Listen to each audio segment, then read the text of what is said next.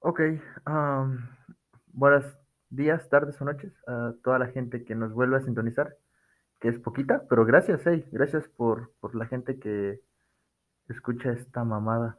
Eh, ah, sé que es muy probable que la gente se ofenda por lo que voy a decir, que es con respecto a lo que está pasando tanto en México como en Colombia.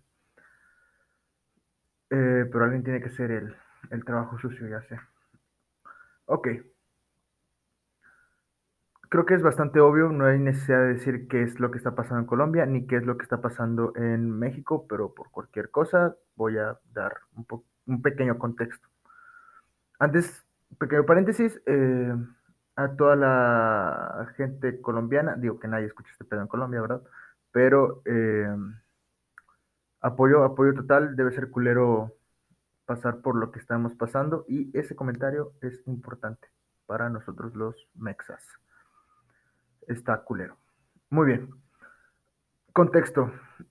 Hace un par de días, ayer antier, aproximadamente a las 22 con 20 minutos, a las 10 de la noche con 20 minutos, la línea 12 del metro de la Ciudad de México, la línea dorada, eh, que me parece que fue inaugurada por eh, Felipe Calderón, mientras que el jefe de gobierno de la Ciudad de México era Marcelo Ebrard, creo. No me acuerdo, no me acuerdo bien, no tengo el dato ahorita a la mano, pero fue Felipe Calderón. Eh, no puede ser Marcelo, no sé, no me acuerdo, ok, no tengo el dato a, la mano. Hace unos días se cayó la línea 12 del metro, causando aproximadamente eh, 25 26 muertos y más de 70 heridos.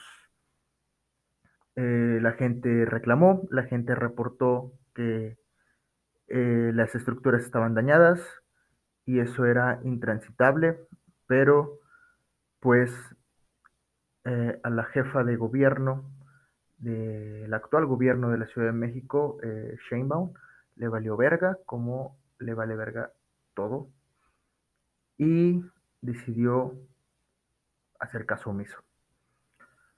Ya sabemos la tragedia, fallecieron eh, 25, más de 25 personas eh, de todas las edades, hay reportes de jóvenes, de adolescentes, de niños, hasta adultos, y hay muchos, muchos, muchos heridos por negligencia política.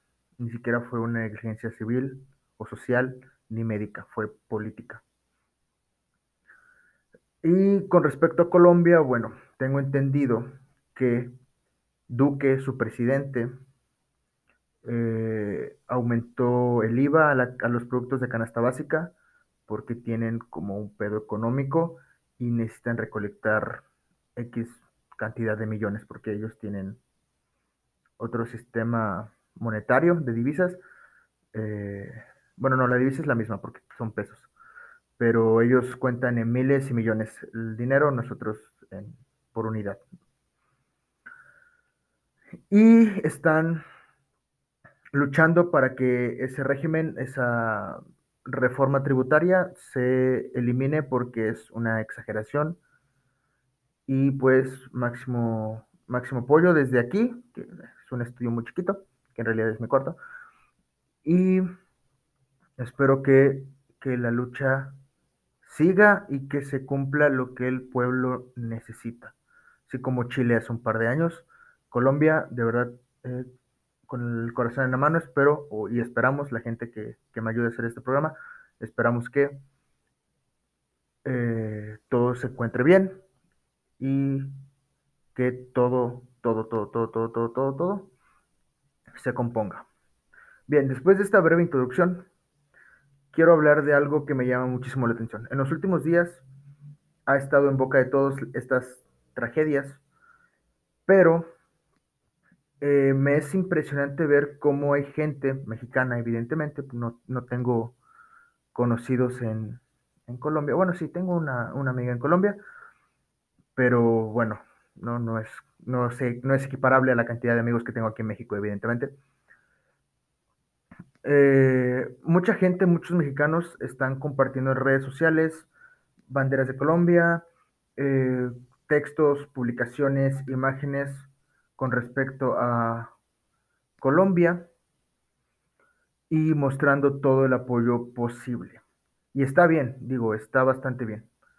Que, chingón que, que, que apoyemos a nuestros hermanos colombianos porque no somos, no estamos separados, somos todos un individuo.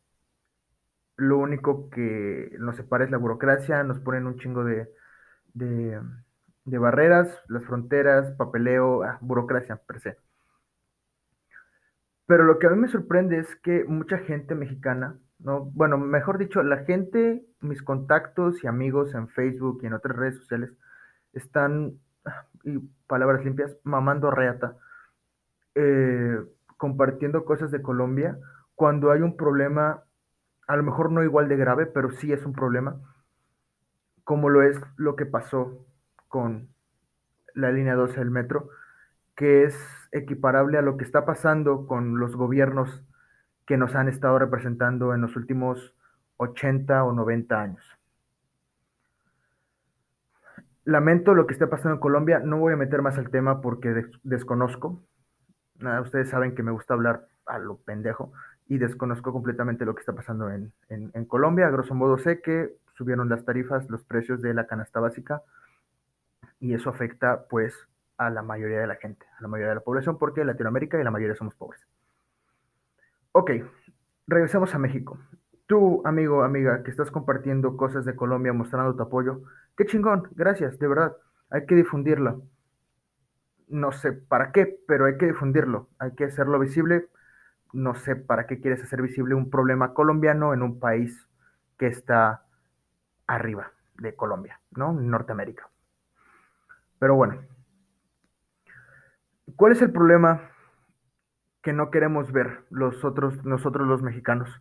El problema es que la gente de nuestros gobiernos, pongan el color que quieran, de derecha o de izquierda, siempre ha hecho con nosotros lo que ha querido, porque tenemos un concepto, el pueblo tiene un concepto de lo que es la política mexicana y los, los políticos perdón, tienen un concepto diferente de lo que es la política mexicana. Para ellos es un negocio, es un hueso, es trabajo, es nepotismo.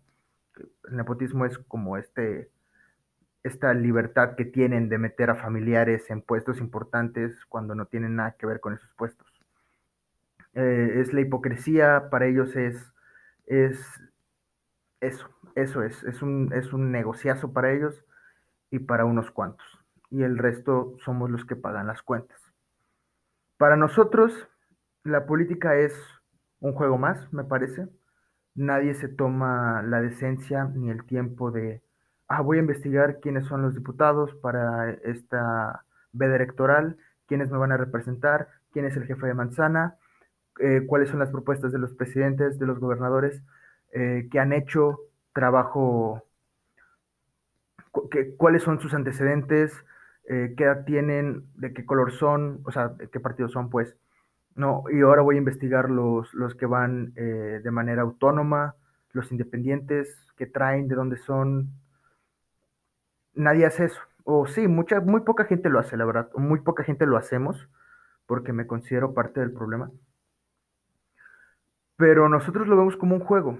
Y desafortunadamente, los políticos, los de arriba, lo saben y ellos aplican muy bien el divide y vencerás. Andrés Manuel lo hace bastante bien. Por cierto, Andrés Manuel, espero que estos audios en algún momento lleguen a Andrés Manuel. Eh, vete a la verga, Andrés Manuel. Eres lo peor que le puede haber pasado a México. Eso y...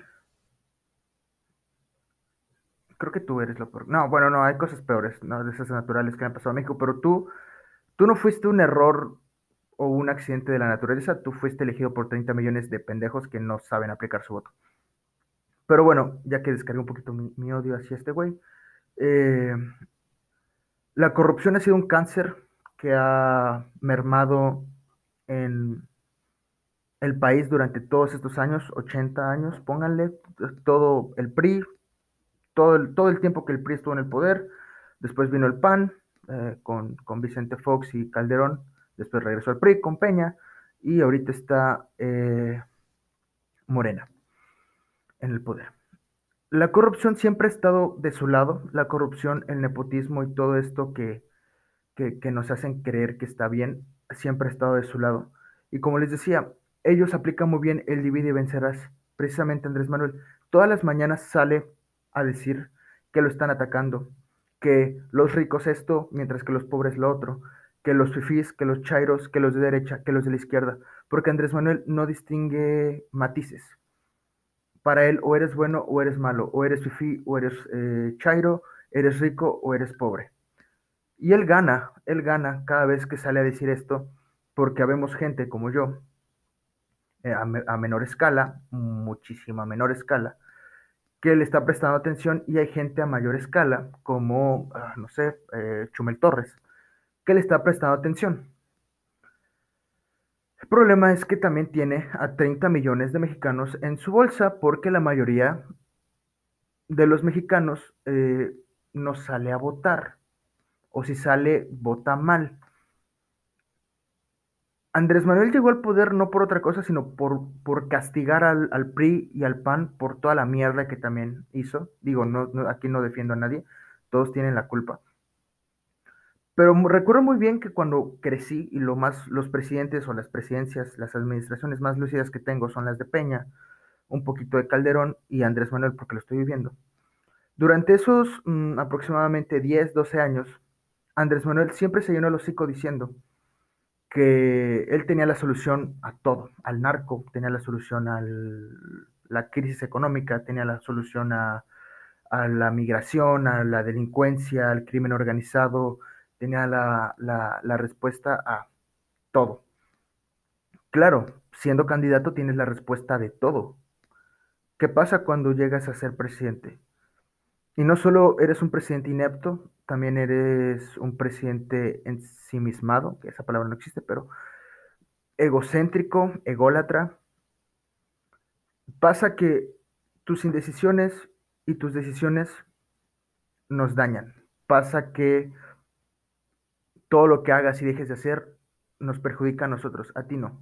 Se me hace impresionante cómo sales cada mañana a decir que eres parte del pueblo y que el pueblo bueno es sabio y, y que abajo los ricos, mientras tú ganas millones de pesos al mes, vives en un palacio y haces obras eh, faranoicas como la rifa de un avión que no se rifó, como eh, un tren que está asesinando la poca selva que nos queda, o como una refinería que nada más no queda porque cada tercer día se está inundando. Y que aunque no se inundara, en 10 años los autos de gasolina ya no van a existir, pero claro, eres un viejito de 70 años que no sabe qué pedo. Es un viejito que cree que, que, los, que las turbinas que producen energía eólica le está robando el aire a las comunidades indígenas, porque no sabe. Y el pendejo que pusiste en, como presidente de la CFE dice que, qué va a pasar cuando, esas, cuando no está corriendo aire que no va a haber electricidad, por eso hay que quemar más combustible. ¿Te quejabas o, se quejaban los morenistas, se quejan, mejor dicho, de toda la mierda que fue el PRI durante los 70 años que estuvo en el poder? Pero esa mierda del PRI ahora está formando parte del gabinete de Morena y nadie está haciendo nada, absolutamente nada. La corrupción, la ineptitud de los de color guinda, que son los, los morenistas, mató a 25 personas el día del accidente de el día del accidente de la línea 12 y lesionó a 70 más. El presidente, en lugar de pararse y hacer su chamba, estaba firmando eh, contratos, no sé qué mierda estaba firmando en Guatemala para su pedorro programa Sembrando Vida, que lo único que ha hecho es matar lo poco verde que le queda a este país. A Guatemala va a darle dinero mexicano a guatemaltecos. Si lo merecen o no, no lo sé. Ellos deben tener su moneda, ellos deben tener su economía y a nosotros nos debe valer verga.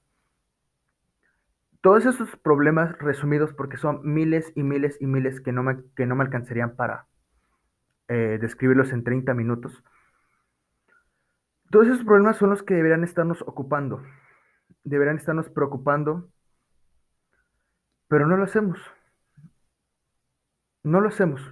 Estamos viendo qué pedo, viendo qué están haciendo, qué están sufriendo, unos colombianos, por ejemplo, viendo qué están haciendo argentinos, brasileños, estadounidenses, porque si algo hace bien el mexicano es copiar, pero copia lo malo. Lo mismo pasó cuando fue eh, el asesinato de, me parece que fue George Floyd. Todo el mundo, bueno, la mayoría de gente que conozco, ¿no? Y, gente que vive en México, estaba mamando chueco, poniendo una imagen negra. Black Lives Matter. Sí, sí importan, todas las vidas importan. Obviamente, una vida de un afrodescendiente es, al parecer, para esta sociedad, más importante por todo el, por todo el contexto histórico que conlleva ser afrodescendiente. Y todo el contexto histórico que conlleva ser eh, un blanco privilegiado en un país racista como lo es Estados Unidos.